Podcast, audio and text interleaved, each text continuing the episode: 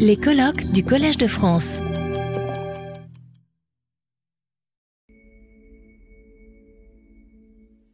Thank you, George, and thanks for your continued support to, to so that's the short name now. I won't use European Social Inclusion Initiative, uh, I will use ESI. Uh, and so I have the pleasure um, to be one of the co-chairs of ESI with uh, uh Sule and uh, to introduce this uh, session about our work in, in Europe. Um, so actually, let me start by introducing the, the two speakers. Um, and then I will tell you a few words of ESI, and then you will have some results uh, of, of, studies that have been conducted uh, as ESI-funded studies or as precursors of, of ESI-funded studies. So let me start um, with uh, Eliana. So Eliana La Ferrara is a professor of economics at Bocconi University and chair in, in development economics. She directs the Laboratory for Effective Anti-Poverty Policies, she has conducted research on development economics, political economics, uh, with a specific focus on, on social norms, aspirations, uh, which she will illustrate today. She has also worked on um, political constraints to development in, in Africa, conflicts, etc. She has been uh, the president of BREAD, which is a great organization in, in development economics. Uh, she's been also the president of the European Economic Association, and last but not least, uh, she is an active uh, JPAL affiliate and a contributor to, to ESI. So uh, we'll have the pleasure to, to hear you in, a minute. And uh, Sule Alan is a professor of economics at the European University Institute in Florence. You're also adjunct professor uh, of economics at Bilkent University in Turkey. And so you're uh, leading uh, the humanitarian and the displaced livelihood initiatives uh, at JPAL.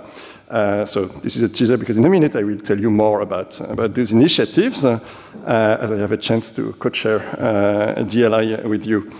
Um, and Sule has worked a lot on the role in particular of schools, of education in the social inclusion process. Uh, and this is work that has been very influential in the economics profession, among policymakers as well. So I'm uh, sure, we will uh, learn and, uh, a lot from your presentation. But before that, let me set the stage a little bit and talk to you about ESI. So, um, hopefully, at that stage of the colloquium, you've realized no one in the room anymore believes uh, that research against poverty can be done by a researcher alone in a lonely way in the ivory tower. If you have if you still believe that, I hope we have a chance to uh, definitely uh, change your mind. Um, and so it's definitely a collective endeavor. Uh, each project, uh, as you saw with Pôle emploi uh, this morning, involves so many stakeholders, um, starting, of course, with those in poverty themselves. but there is something even more collective at JPAL, which is a research initiative. So what is this thing? Uh, well, let me tell you um, concretely a few words uh, about one of them, ESI. Uh, so ESI uh, is this broad endeavor that uh, George already uh, mentioned, in particular triggered by the refugee and migrant waves that, that Europe has known recently. And so what a research initiative does is to foster research and outreach on a specific topic, in that case, social inclusion, and uh, basically uh, led by dedicated uh, JPAL uh, associates uh, who do uh, most of the work of, of the initiative, really, to, to, to foster the activity. What we do in an initiative is frame an agenda, try to relate it to the broader literature, think about where we have a comparative advantage, where studies are badly needed, selecting and then funding research projects, sharing the results with policymakers and with the broader audience. And so ESI is uh, still a, a, little girl in the, you know, in the galaxy of, of initiatives, uh, as it was founded only uh, four years ago, after, let's say, two years of gestation, more or less. Uh, and so it started, uh, like other initiatives, by thinking about uh, its agenda, what social inclusion, exclusion meant, and what social inclusion could be. There was a long uh, literature review process. There was also, maybe I should insist more on that, a scoping exercise where really you meet with potential implementing partners, you discuss with policymakers, you try to see what the main issues are, etc. And then basically you, you call to the broader uh, JPAL network and say, okay, we would like good proposals and if possible, especially on these topics. Of course, if you have other questions of interest, don't hesitate. But yeah, we try to, to foster a kind of collective uh, effort. So most importantly, this is not something that we do only based on the literature. It's something that we do by talking. Basically, we talk a lot to people during these two years that come before the initiative, and that basically leads us to say, okay, maybe as a first priority, we're going to start with the education for migrant children. That was kind of the outcome of this, of this process. Then a key step is, and that's really initiative at work, you know, compared to what a single project would do, is to put lots of people in the same room, lots of potential implementing partners, and so that happened at PSE, I think, in 2020, and we call it the incubator, you know, you are in the startup nation, so uh, that's the incubator. And what's that? It's a three-day workshop where we gather uh, potential implementing partners uh, and we brainstorm. And out of these contacts between researcher, potential implementing partners, uh, some projects uh, start and, and, then apply to call for proposal, etc., and develop. And some of the projects that uh, will come on the next slide are actually the results of this incubator. So it's a really a privileged moment for researchers and implementing partners and policymakers to, to discuss and uh, to go from the big picture to very specific projects that in, in turn will help us understand the big picture better. So in the interest of time, I won't tell you about all the projects that ESI has funded. Anyway, as it is a baby initiative, it's still a bit too early to give you many results. Uh, but you, as you can see, it has spread already. It has funded quite a few projects, and uh, it has a little bit uh, uh changed the focus, uh, the concentration of projects, which is very, to be very much in France. So thanks to ESI, it's gone a little bit further away now. And so there are pilot projects, there are large-scale RCTs, etc. And of course, at the 30th birthday, uh, 30th anniversary of, of we will show you all the results of, of this project and, and many others. So I'm aware this presentation is probably way too short, but also a bit, um, you know, I need to stick to the time, and I haven't had the stop sign yet, but I, I will stop uh, now uh, to leave the floor to Sule and uh, to Eliana. Uh, if you're a bit frustrated because we didn't enter into the list of topics of this uh, uh, uh supported and the study supported by the initiative, then you can just scan this QR code and you will be led to uh, the initiative website where you can learn a, bit, a, lot more. But don't do that now. No, you should first listen to uh, Sule and Eliana. And so let me have Sule first. Thank you very much.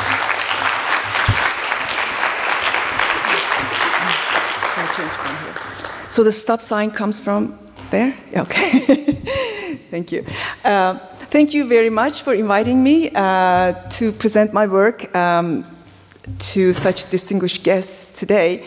Uh, I'm going to talk about uh, an agenda and what we learned from that agenda that I initiated in 2018 with the um, very surprising support by JPAL. We weren't expecting, and then it was a wonderful, wonderfully timed um, support, and later on, uh, later by uh, JPAL-ESC.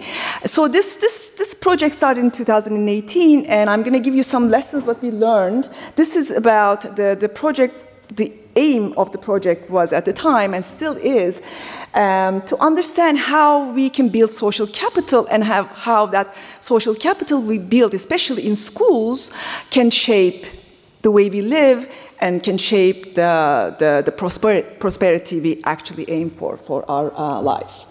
So, um, just to step back and tell you what I mean by social capital and prosperity. So, just, I don't think I need to convince you at all that we human beings, we all pursue our own interests to thrive in life, to be successful, but we all know that we can't do that alone. So we need our fellow human beings to be successful, to, to, to, um, to live happily. We just, we cannot exist without other human beings. So, and we are species that are, um, um, that are, um, cooperative, and we are uh, very good at cooperating if we want to, uh, if we have. Uh, if we have an aim and we have an objective that requires cooperation, we are pretty good at doing that because our survival often depends on this cooperation. So, economic prosperity and social prosperity requires social capital so cohesive and non-toxic environments. When we talk, when I talk about this, this could be in a country context where the, the environment should be non-cohesive. You should not be in a war. You should not have intergroup conflicts. You should not have um, different religious factions or different ethnic fa factions are fighting. And a, it could be in a a big, large corporation context we also work in, and departments should not be fighting with each other. Within departments should not, people should be nice to each other and cooperating with each other. And in a school context, which I'm going to talk about, is, is the same. The kids should treat each other well, and the teachers uh, should treat kids well. So the environment should be nice and cohesive. That's what we mean by social capital. So in an environment where we think social capital is high, is the environment uh, where we see a lot of social connectedness, a lot of friendship, a lot, a lot of bonding, and overall a collective will to live for, for the case of a country and a community. We also see a lot of prosociality, prosocial behavior, like we see trust, we see reciprocity, we see cooperation, and tolerance for differences, whatever those differences mean, could be. And we also see low, relatively low intra and intergroup violence and conflict. It could be inter ethnic, interracial. We see less of those in cohesive and uh, communities where social capital is high. And of course, uh, we, we see less of segregation that could be ethnic segregation or related to social, socioeconomic segregation. We see less of those. So, yet, with all these advantages for the economic growth, the cohesive environments and social capital is excellent for economic growth. It makes you rich, it makes you happy, yet we do see non cohesive environments, we see violence, we see conflict everywhere in the world. In many cases, this has deep historical roots. You see a country, you, you look at a country, you see actually the very tender fault lines, ethnic fault lines, racial fault lines, and or sometimes on top of everything, as some, something socioeconomically turbulent thing just comes and hits the country, like mass migratory uh, uh, flows or human humanitarian disaster, human displacements, which I'm going to focus on today. So that kind of that kind of movement can also threaten social capital, social cohesion you already built, however good, however uh, weak it was, but it can extra, it can shock what you have built already. In those cases, we might need economic and social policies to actually prevent uh, stuff going south further or, or, or, policies that actually see this coming and mitigate what's coming. So, what I'm going to show you is we can do this in, by, by using, by leveraging the power of public education. We have been doing for centuries now. And I'm going to show you this can be done, and I'm going to show you in a, specific laboratory called what I call Turkey. Okay, Turkey is a country, by the way. Its, its name changed, but I still use Turkey. So I, we, call, we call it Turkey now. So Turkey is an ideal laboratory to study inter-ethnic cohesion and so how to build and how you could lose social capital, how, how you could rebuild in schools uh, for, for, for very basic reasons. Turkey itself is an ethnically diverse country. It already has a lot of some tender religious and ethnic fault lines. On top of it, since the, civil, the start of the civil war, the Syrian civil war in 2011, Turkey experienced a large influx of Syrian refugees. Many of them remain in the border regions of Turkey, but a lot of them actually moved into uh, Istanbul and Ankara kind of cities where they could actually find uh, economic opportunities. What happened was with the, with the, with the um, agreement uh, between Turkey and EU, starting 2016, Ministry of Turkish uh, Ministry of Education in Turkey started placing these refugee children into classrooms in a kind of organized, nice organized manner in, the, in 2016. At the time, the policy looked quite successful. Um, that in a very short period of time, changed the ethnic composition of public schools. And these children at the time are those who don't speak any Turkish. Obviously, they go into Turkish schools, they don't speak any Turkish, and, and a lot of them at the time um, had some, some kind of war trauma. So that. Um, that overwhelmed the teachers. And Turkish teachers usually well educated um, and um, very well trainable teachers actually, but they were overwhelmed. They were over, overwhelmed by the sheer number of them, basically. So, and they, nobody actually, it was an orderly, orderly uh, movement, but no one gave them a real clear roadmap how to do this. If you, all of a sudden you have, you have 25 kids, all of a sudden you have five extra kids who cannot speak the language. And what can you do? What you, what you should do? And the culture is, is not that proximate, not that, uh, not that close. So we needed to do something about this. So just to give you at the baseline, in 2018, when I actually started getting into the classrooms, what I have seen before doing anything, this is what we have seen. We have seen great heterogeneity. In some schools, in some classrooms, great integration. In some classrooms, great segregation. So what I'm going to show you is, is it, uh, you see two classrooms here from the same school. Same school, two third grade classrooms. What you see here, every every dot, every head is a kid, a, a, third or fourth grade kid, I can't remember now. But the thing is, what we have here is we go to classroom and we say, in secrecy, tell me who your friends are in this classroom. So if I say, okay, Luke is my friend, in secrecy, my, my, the, a, an arrow goes from me to Luke. And of course, the same question is asked to Luke, who's your friend? In secrecy, he may not nominate me, obviously, but he may nominate someone else. So what you see here is in the first classroom, in the same school, you see the host children, which is represented with green, they hang out each other when you see a bunch of refugee children who nominate each other as their friends. This is what we call a social segregation within a classroom.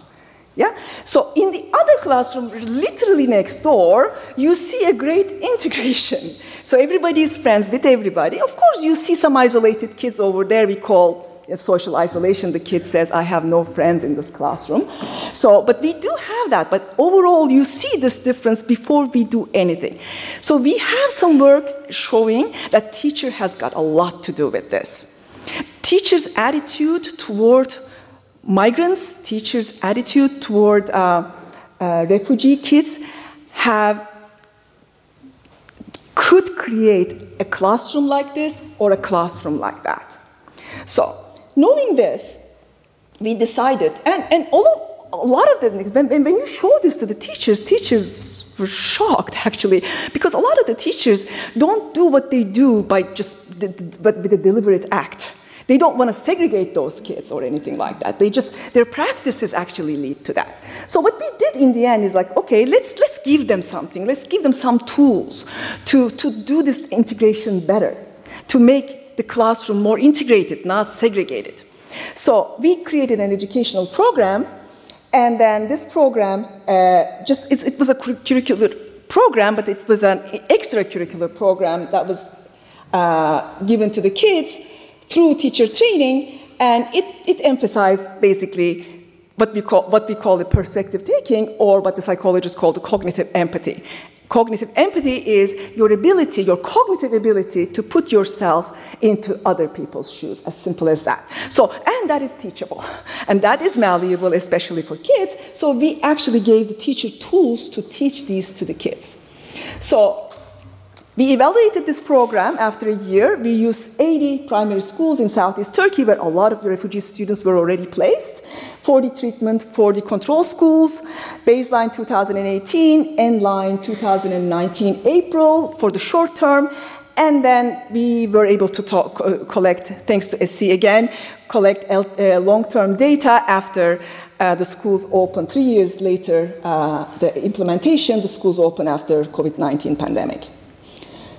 Just to give you an example of one classroom after the intervention, this is a treated classroom, very segregated at the beginning, This is the same classroom this time. You're looking at the same classroom before and after now, okay? I know behavior, before and after doesn't mean much a lot of the times, but you see here an extreme case of extremely segregated classroom.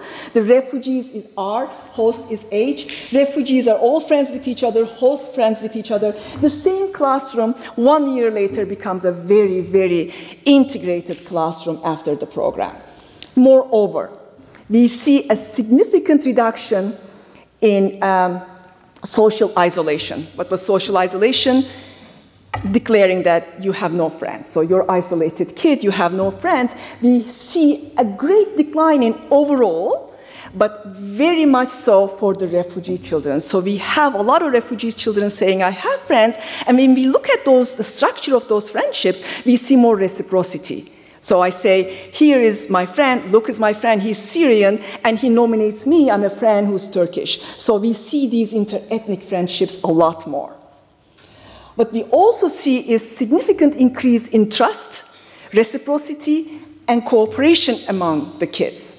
So they trust each other more, not only themselves, but also some, some unknown uh, the stranger, which is very important. There's a huge literature in economics that shows uh, Trust is highly correlated with economic prosperity. You have to trust each other to actually get into any economic transactions. So this is very important. We, we place a lot of weight into these, um, these results.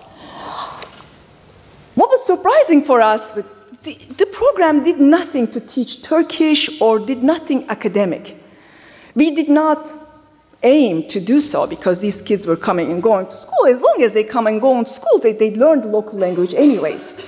What we see here is a treatment had a huge impact on the refugee children's Turkish ability without teaching them any Turkish, which, which makes a lot of sense because you, you introduce a program that puts the kids together, they play together, they hang out together. Of course, they learn the local language. You don't need to teach them separately. This is, this is the result we use for the ministry to show, because they were trying to separate the kids to teach them Turkish first. I said, this is, this is not really going to work for the little kids. You have to put them together. You have to put them together and let them play football for them to learn the local language. Nothing else. So, so, so this is hopefully going to work in the, in the future.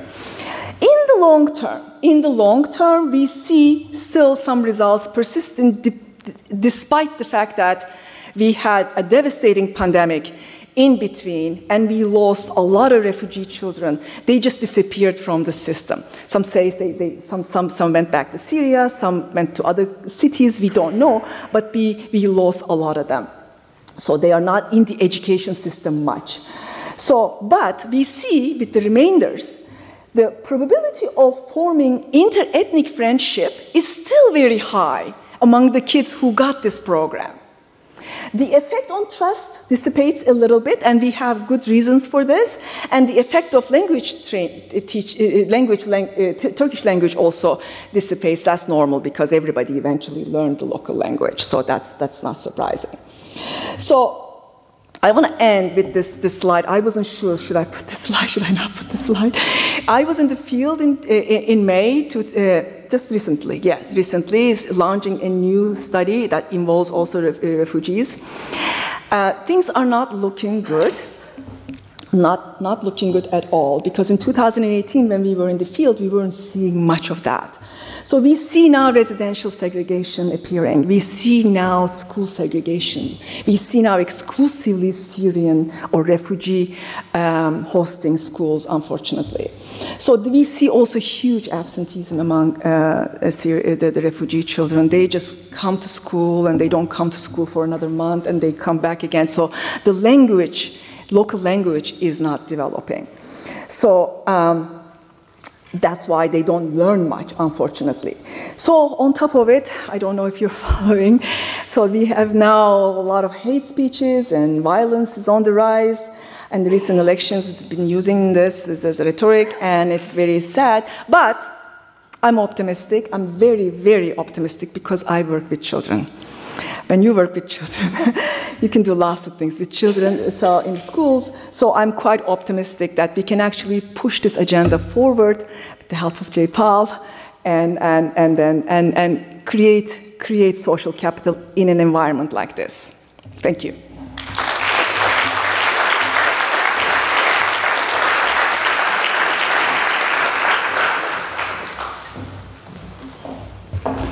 Thank you, Sule, and now let's have Eliana.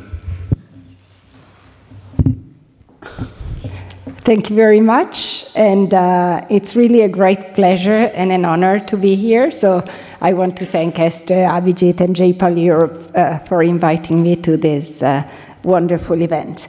And um, what I'll do today is uh, talk a bit about supporting social inclusion through education in Italy. So education is, as we all know, a key determinant of uh, labor market outcomes and social mobility. And it's unfortunately often the case that marginalized groups in society do not get access to adequate educational opportunities. So, what I'd like to do in my 15 minutes today is to discuss two policy interventions uh, that I've been working on in Italy that were aimed at reducing gaps in learning and in opportunities for disadvantaged students.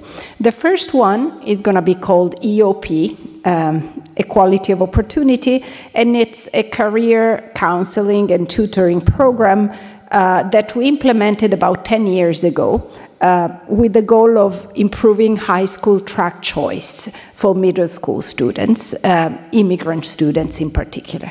The second is called TOP, and it's a tutoring online program. This one is younger. It was born in 2020 during the pandemic, and it's a remote tutoring intervention uh, that we launched with the goal of uh, coping with school closures, but then eventually uh, scaled and maintained uh, also when schools reopened. And uh, both programs uh, were evaluated uh, uh rigorously um, using uh, randomized controlled trials. And in the case of the tutoring online program, actually, J-PAL helped us fund uh, one of the editions of this program. So thanks. So let's start with the equality of opportunity, which was a project I worked on together with Michela Carlana uh, from Harvard Kennedy School and Paolo Pinotti from Bocconi. So the Italian schooling system, like many systems uh, um, in Europe, actually stratifies students into tracks when they go in high school. So in Italy, this happens after the eighth grade when the kids are around 14 years old, and they have to opt into one of two, three tracks. Uh, the most uh, demanding is called liceo, and it's uh, academic oriented. Typically, students after the liceo will go on to college. Then there's a middle track called technical education, and here you should think of accountants or people, you know, doing uh, uh, becoming a chemist for employment in the private sector, and this can open the road to college, but you can also get white collar jobs straight out of technical education. And then the lower tier is vocational schools, which typically leads to blue collar jobs, and you cannot go to college directly. You would need one extra year to make up for some of the studies you didn't do. And uh, different from France, in Italy there's no restriction. You can really enroll where you want. Okay, the selection happens later if you fail to pass the grade, but the school somehow tries to influence your choice. There is an official recommendation that teachers provide to the student and to the family. Uh, it's not binding, so you can disregard it. But if you imagine uh, families that don't have a high socioeconomic background and that may not know very much about the system, like immigrant families, very often follow this recommendation. And uh, I want to show you what the track choice looks like for native Italian students and immigrant students when we do our best to take students that are comparable in terms of ability. So what you see in this graph is the probability of enrolling either in liceo or technical education, which we're going to call the high track, for native Italians, and that's the green uh, line, or for immigrant uh, kids, the red line. And you see five bins because those are the five quintiles of ability as measured through a standardized test that they took uh, three years earlier. Okay, so the people on the left are going to be the lowest quintiles, the least academically uh, performing kids, And of course, as you move to the right, you have the better kids. So these lines are positively sloped. It means that as you, as you are better in school, you are more likely to enroll into these demanding tracks. But you see there is a wedge, a pretty consistent difference between native Italians and immigrants, and the immigrants are systematically less likely to go into these good high schools, even though the system is not preventing them. Interestingly, this is the graph for boys.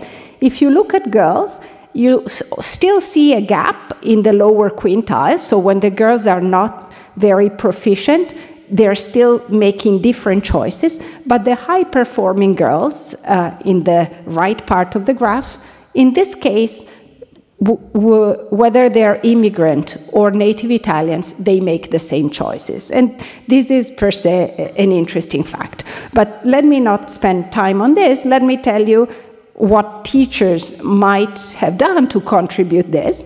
In this graph, you see the probability that the teachers have recommended the high track when they sent this message back uh, uh, to the kid's family. And again, the blue line is for Italian students, the red one for immigrants. This time around, both for boys and for girls, if you take two kids who are performing in a similar way when, you, when they take tests, and that's the horizontal axis, you see that the teachers are more likely to say, oh, if it's a native Italian, they should go to the better schools, okay? So, what did we do? Uh, with the Ministry of Education, we implemented a program that was targeting high performing immigrant students in middle schools. And the goal was to help them make choices that were consistent with their academic potential. In particular, the program was providing two types of activities. One was career choice consultancy, basically meeting with counselors and getting some psychological support to reinforce your perception that you can achieve uh, the goals you set for yourself. And this was done during grade 7 and 8 for a total of 14 meetings. And then for those who were not so good in the Italian language, there was some tutoring activity on the side because the concern was that if we push the students to aim at uh, demanding schools, but then they, was, they were less prepared, we might actually not be doing their best interest. And uh, the total sample of schools that we worked with was uh, 145 uh, in five different provinces in Italy. And in each of these schools, we took the 10 immigrant children who were best in that school. Okay? So, different from some of the work that's been done here in France with immigrant children, where the target were the lowest performing immigrants, this program was a bit more of an upward mobility uh, type of uh, intervention. So, we wanted high performing kids. And in the treatment schools, these 10 kids received this counseling and tutoring. And in the control schools, we simply collected data on them. So here you see the results. The blue bar on the left tells you what fraction of these immigrant kids chose the high track, so the liceo or the technical, in the schools where we did nothing. And you see it's something around 67%. So it's not too low because these are the 10 best immigrant students in the school. Okay? The white bar to the right is the choice of native Italians that were comparable when they started. Okay, so this is not the entire population of native Italians, otherwise the bar would be higher. But comparing the test scores, this is a group that was similar when they started middle school. And uh, so if we had done nothing, the red bar in the middle would have moved like the blue bar because you know that's the counterfactual we're using and instead two years after our intervention, their choice had basically become the same as that of the native Italian. So what we did was we closed the gap in uh, you know, aspirations, educational aspirations of these immigrant boys. When we look at girls, nothing happened Why? Because you, we saw earlier that the girls were not choosing any different from the native Italians already. This is something that we didn't know before starting the program because the data had not yet been matched. So we could have saved some money if we do and just targeted boys, but we learned through the program that this was one of the facts. And we tried to investigate why was it the case that they changed their choices, and we had a few potential mechanisms. It turns out that students' motivation and uh, teachers' recommendations played the biggest role. These students also did better in school. We find effects on academic performance, but in this mediation analysis, the performance was not really responsible for the choice. So let me move to the second intervention, which is the tutoring online program, and uh, this is also joint uh, with Michela. So TOP, I'm gonna call it, uh, is a program for disadvantaged middle school students, where disadvantaged in this case is not uh, equivalent to immigrant, is more general socioeconomic status, uh, language barriers, learning disorders, and it has two key features. The first is that the tutoring is entirely done online. There's a lot of research in education on tutoring programs. Most of that, until recently, was in person tutoring. The second characteristic of TOP is that the tutors are not professionals, they are not teachers, they're actually volunteer university students who are trained and supervised. But uh, the fact that they're volunteers has two advantages. First, it costs very little. But second, there's a lot of, you know, commitment that these students have, and this intrinsic motivation helps in the relationship with the student. So TOP started in the spring of 2020. In, uh, may, you may not remember, I remember very well when the first COVID case was announced in February, and two weeks later, schools shut down, and they did not reopen until the fall.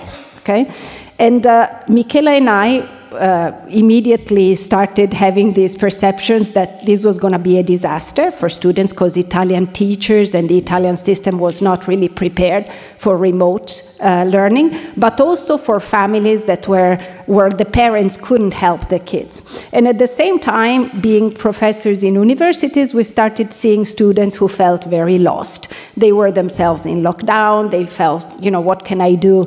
To help with this situation. And we decided, why don't we ask them to help kids who are in school and tutor them for free? So between April and June, we implemented the first version of TOP. Uh, you will understand why we were able to evaluate it, but the results seemed really positive. So we offered a second edition, and now there's been a third and the fourth. And these last two are now in a mode where we are no longer running it as researchers. There's an NGO that manages it, and so it's more scalable if you wish. So we recruited volunteers and schools by sending emails. We said, We are a group of researchers, we want to do this, and we got an amazing turnout. And in the email, we were asking the schools to indicate maximum three students per class who could benefit from this program, and uh, also to tell us which subjects they needed help with. And uh, once the parents consented and kids and parents filled in this baseline questionnaire, we enter them into a lottery to receive the program. Why a lottery? Actually, you know, we could have pretty much served everybody if we had the money back in spring 2020 because we got almost 2,000 volunteer tutors in the space of a couple of weeks. The problem was that we were running it out of our offices with student research assistants, and the maximum that we could pay for in terms of training and pedagogical support was 530 tutors. So we basically had to leave half of the families without a tutor. They had been warned in advance that this could be an outcome, but the fact that we ran these lotteries allowed us to evaluate the impact. And these were the results measured about two months after the intervention. So you must think of this as a three hour per week program that runs for about six to seven weeks. And uh, these are the results the left bar shows you the impact on performance in units of standard deviation. So 0.27 of a standard deviation is actually a big effect, okay? So the kids who did not get the tutor were not going to school. Remember, this was lockdown, so possibly this is actually, you know, reflecting that. We also saw improvements in the kids' interest in continuing with education and ambitions in education, so the index of aspirations. Some, although not quite you know, significant effect on grit, locus of control, and uh, a significantly positive effect on well-being, happiness, and uh, less depression among the kids who got the tutor. So if we look exactly at who benefited the most, we see that it's basically kids whose parents do not have a college degree. So these are the uh, estimates that I circled on the left and uh, kids whose parents have a blue collar job and whose parents do not work from home. So these were precisely the families that we thought may not be there to help the students through school closures. And when we look at well being and depression or happiness, the converse, the, by far the ones that drive this impact were the immigrant students. Why? Because maybe they had less of a network to start with that could keep functioning through social media or something else. So this was the first edition of TOP. As I told you, there were several. Here, I'm comparing TOP 2020 with 2022. 2022 is the first edition that we implemented in a more systematic way with the NGO and everything. And the results are pretty clear, okay? What we found in terms of academic performance is there, even in a time where there's no lockdown, schools is function, school is functioning normally. It's also comparable in terms of magnitude. Everything else, the aspirations, the well being, and so on, once the kids are back in their normal social life, the tutor is no longer as necessary.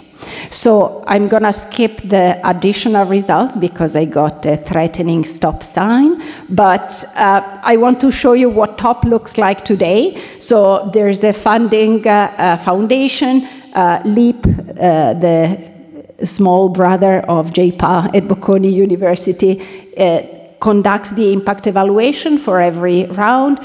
CHAI is the NGO that implements it, and then the University of Bicocca is the team of pedagogists who help us train and support the tutors. And now we have distribution of digital devices and an online platform where, the, where we both track the activity of the tutors and we provide materials for them to use in the tutoring. So uh, there has been interest for this program. We have implemented it, for example, in the Dominican Republic, and I really think this remote characteristic makes it, uh, uh, you know, amenable to reaching realities that might be problematic to staff with highly qualified teachers.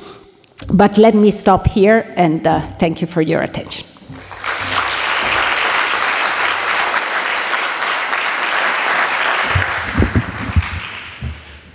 Thank you, Eliana. Thank you, Sule. Um, so we have 10 minutes for discussion, correct? Yeah, more or less. Okay. Uh, so, so actually, I would start by uh, saying that I liked your last uh, slide, Sule, uh, with you know this daunting picture of what's happening currently uh, with the recent election in, in Turkey. Uh, I, I, liked it because it tells us that changes are, are, still there, are ahead. While listening to your three stories, these are three success stories in a way. And I liked your slide because you commented it with optimism. You still said, okay, uh, I'm optimistic, and we can be optimistic because we are doing these studies and they show that we can have large impact. So, what I suggest for the discussion is keeping the challenges in mind, uh, try to unravel a little bit what makes such successful um, policy evaluations possible in contexts that are difficult contexts because how to change behaviors and, and, beliefs on these topics on which people have very strong beliefs, uh, politically loaded, how also to face the emergency. COVID is a good example. And so uh, I suggest we take a little bit of time to think about what made these successful evaluations uh, possible and what lessons we can, we can derive from that to be realistic optimist uh, people, optimistic people. Uh, and perhaps the first question is, um, uh, as these are politically loaded questions, uh, people have strong priors usually on these issues what makes integration, uh, how uh, immigrant students should integrate in schools, etc. and a first question to the two of you is how, when working with the implementing partners, you could foster, or whether there was already a kind of learning mindset, because we know as evaluators that when people are with you and thinking, okay, I want to learn something, then you're already halfway in implementing uh, a project. So where come the willing, from where did the willingness to evaluate and to work with you come in, in you know, these uh, studies? I mean, when we first started, uh, there was a lot of will to come up, like, to see programs, and, and, and several things were being um, distributed and done, but it was just not very systematic. So um, evaluation was in nobody's mind. In fact, when we started doing the perspective taking study, as soon as we, be, before even we got any results, it's like, can we do it to the other classrooms? Can we do it to, do it to other schools? That was the, that was the, uh, the will. So, but we held them to, to, to, to do the evaluation. But later on, things changed. That's what I was, I had my last slide because of that. It's like in, in, we are now in the field we see completely different um, um, different scene actually we have like we in 2018 we did not have residential segregation we did not have schools exclusively um, refugee we, and we did not have completely overwhelmed rundown and i don't want to think about it anymore kind of teachers so i think at this point uh, people still open to programs uh, trying different things and finding out what's how, what is the best way of um, handling this problem. Um, but we have to be a lot more creative to to make the the people who are actually dealing with this in the field happier. So anything that is coming from outside or at the top do this, do that. That, that was the at, the, at the beginning, that was a problem. Like UNICEF would come and it's like, this is the way you do this is, the how, this is how you integrate. And then that didn't work for the Turkish context, and then that was a lot of problem. But later on, like what we know now is like we need very creative, maybe targeted in different regions, different programs for refugee integration. And dealing with the kids is easy. I mean, they are so happy to pick up anything you give, but uh, dealing with now adults is becoming harder and harder in these regions. So um, the two programs were actually quite different uh, in terms of how I would answer your question. The first one was handed to us basically by the Ministry of Education saying, There's this foundation, they want to fund this, I have the schools on board, I need evaluation. So that's easy. We didn't have to persuade them, they were interested in figuring out whether they could do something. Um, the sour side of this is that even after seeing the results, eventually it was so expensive that the, the ministry couldn't uh, scale it. So they learned that it worked, but uh, they should have done a version, for example, without the academic tutoring, which was a component that we found had very little to do with the effects, and that would have made it much cheaper uh, and at that point, maybe the enthusiasm had gone down. So I see that as um, maybe, uh, you know, not such a great message after all, because you find impact. Uh, you say, okay, maybe we can try a little bit of a, uh, an altern, uh, you know, to cut down a bit on costs, that so that it becomes feasible. And at that point, uh, nobody follows up. the second one started with a lot less ambition, basically us emailing the principals directly, it was very clear that the principal was the key. Uh, some principals were super responsive, others were so responsive but also helpless because they said, look, uh, things are falling apart to such extent that if I the, ask the, kids to log in for three more hours, they're just going to stop following. Uh, and others didn't get back to us. So, but once the principals were on board, um, there was no need to persuade anybody about the evaluation. They saw the potential usefulness and uh, and even now you know we report the findings uh, when we approach them but they have a pretty clear mind that if they can get tutors for certain students, uh, not much harm uh, can come. One qualification I would uh, maybe give is that uh, these evaluations in Italy are with uh, the schools are very disadvantaged, especially in the last uh, two rounds, but the university students are committed, well prepared. Uh, it's been a lot harder in the Dominican Republic to find tutors who, um, you know, can adjust to the task. Uh, you need to kind of improvise, help with this homework, do that, and uh, so the supply side of uh, uh, volunteers who have the skills uh, might not be so easy to create as in the Italian example. So I would say we should qualify that success story, but that I see more of a success story because I see, you know, following up, the funder came afterwards because of what we did, and, and now we you know, we are experimenting. We tried group tutoring, then we figure out it's better to go back to individuals. So there's quite a process there. But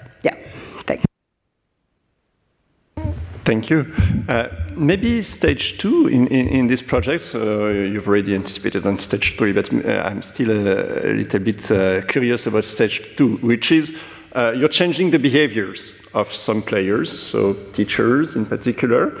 Um, um, when we do economics of education, we know it's not always easy to change behaviors of teachers. And again, I would insist, you know, you're doing that in emergency situations that may help, but that may also not help because uh, they have many things to do, and and, and perhaps uh, it's hard for them to. to take as a priority uh, a new intervention or to learn about potential interventions, etc. Um, so I guess my, my, general, and having in mind all the difficulties and, and the, the, the, political uh, debates on, on uh, integration, anything, any hints from this study on, you know, what are uh, productive way of changing behaviors, of changing beliefs, and, and, and how we as researchers can help, I guess. I just want to say something here that, that uh, I think the one of the things I, am learning is, is how you frame the program. So when you when you frame the program, like what is this good for? How is this going to help the host kids and the refugee kids and the teacher and the, the country in general? Uh, it was super important. So you don't go and say, okay, we are here to help the refugee children. Because this, this you're already in a very, very disadvantaged setting in Turkey. All the children need all the help they can get, right? So, and, and that really backfired for a lot of people, right? So it's like, what about the other kids? They are not looking good either, right? So, uh, so the idea of a program that the, the cohesion building, let's do this together, like let's hold hands, right? So without actually making any ethnicity salient. So all the areas that I was working, there were Kurds, there were Turks, there were Arabs. They were on, a, on top of it, they were Syrian refugees. So if you don't make this salient, kids never make that salient anyways. So it's, it was, it, it, to me, it was very clear at the the beginning that that sort of program would be successful. And that's why I, I, I advise the program to be like that, not targeting a particular group, but targeting the community, the school community in that, in that. I think that is important how we frame, how we design the programs, and to listen, the, the listen the field, the, the implementers, actual implementers. In my case, it was teachers. So, um, our experience with teachers, especially in the first uh, uh, program, I showed you that graph that showed that uh, you know they're much more likely to tell a native Italian go to a good school. Um, that triggered something in us. We, we felt, oh, these teachers are so biased. Okay, and Italy is a country of relatively recent immigration, so um, there's less familiarity, and not necessarily these teachers were biased because they were bad. You know, they might have thought, oh, the family won't be able to follow through with the support that you know a certain type of high school would need and so on but we weren't sure about whether they knew uh, about their own attitudes or not. So, in a subsequent project, we actually tried to measure those using uh, measures from psychology of implicit bias, and we decided to tell some of the teachers what their score was on these measures.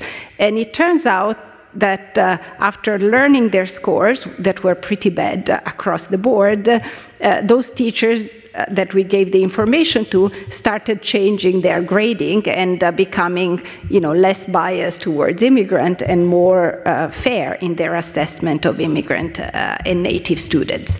And Michela is now trying to launch a new program where she instead of taking these psychological measures, she just uses administrative data, computes the share of kids that a given teacher has recommended for one track, another track, based on their ability, and just gives them information. It says, you know, do you know that you sent this fraction of uh, immigrant student to that school? Eh? And then matching it with the success in terms of retention rates and so on later on tells them here is how they did in these schools. So I do think that uh, one way of uh, uh, dealing with the bias that's built in the system, maybe from you know lack of experience, uh, um, if not for from explicit uh, intentions, is to give people information uh, about how they behaved in the past, or you know what their what their cognitive uh, uh, mechanisms seem to suggest about implicit bias. It might not solve every problem, but it seems something that's not particularly costly to do. And we haven't faced resistance when, when we did that. Actually, people are curious, they want to know. Oh, one minute. So, but there's still uh, one question. I was thinking about, you know, um, what we want is to have impact at as large a scale as we can. Uh, and for that, actually, I could see two ways from your studies. One, which is the usual way we think about it. Well, let's scale up these studies and let's develop these programs at a larger scale but also thinking about all the difficulties we have in the public debate to go beyond uh, some very strong prejudices against migrants and the possibility of integration. One way your study could be very useful could be simply to be in the public debate, that, that people realize that simple things make big difference um, so is it something that, that came out, um, you know, through the media coverage or through, so direct reaction from the public opinion to your studies and not necessarily through policymakers. So I don't know if that's something that happened or if just wishful idea that came to my mind uh, at the last minute. So I can start with this. It's another one of the maybe small disappointments, no, but small. So there was a little bit of coverage, especially the, um, the more recent one, the, after the pandemic, when we saw those results, we're like, wow, we need to have it out. But not so much because, oh, we did a great study, because at that time it seemed such a hopeful message in terms of mobilizing volunteers in the space of less than four weeks, running it. And so to me, I was proud of being Italian. I thought in this country, people still have you know, the willingness to help when it matters. And then I gave it to the press office uh, of my universities. They tried to send it to newspapers. There was a little bit of coverage, but nothing major.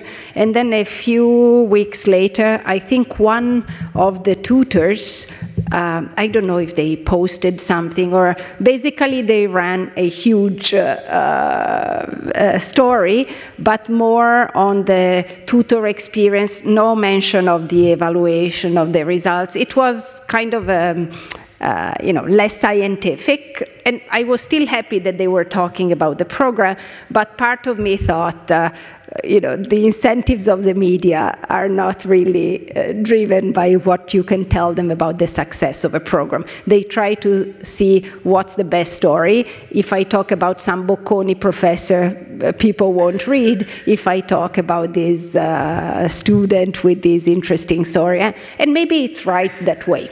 But so I think one of the, just to tie up with the, maybe the goal of these two days, one of the great services that JPAL uh, is doing, in my view, uh, to the profession is that they're also trying to make this research and these stories uh, a little closer to what uh, the general public uh, uh, can understand and likes to hear. And sometimes, as researchers, we fail in that dimension, or at least I still have a lot to learn in that respect. Uh, yeah, also the situations that we work in, uh, and JPAL totally recognizes that this is this is also wonderful that continuously changing, if, especially if you're working in a humanitarian setting. Uh, one program that, that worked in that context, all of a sudden the context changes, right? So then you communicate this, this evidence and then you say, okay, scale up is not costly, let's scale up. But the context already changed. For example, the segregation started, or the public opinion completely turned because there's now economic hardship. You have to, to think about something else. And then launch something else very fast, which is what we like to do in the in the new JPAL initiative, right? So if you're working in settings like this, the situation is very dynamic. Problems change very quickly, and you have to be quick in program design and evaluation.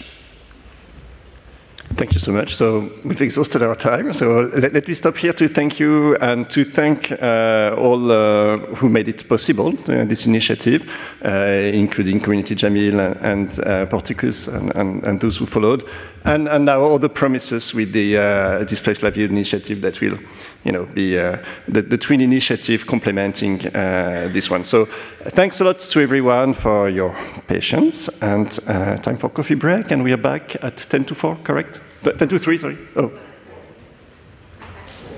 At 4. Okay, so we're meeting at 4. Retrouvez tous les contenus du Collège de France sur www.colège-2-france.fr.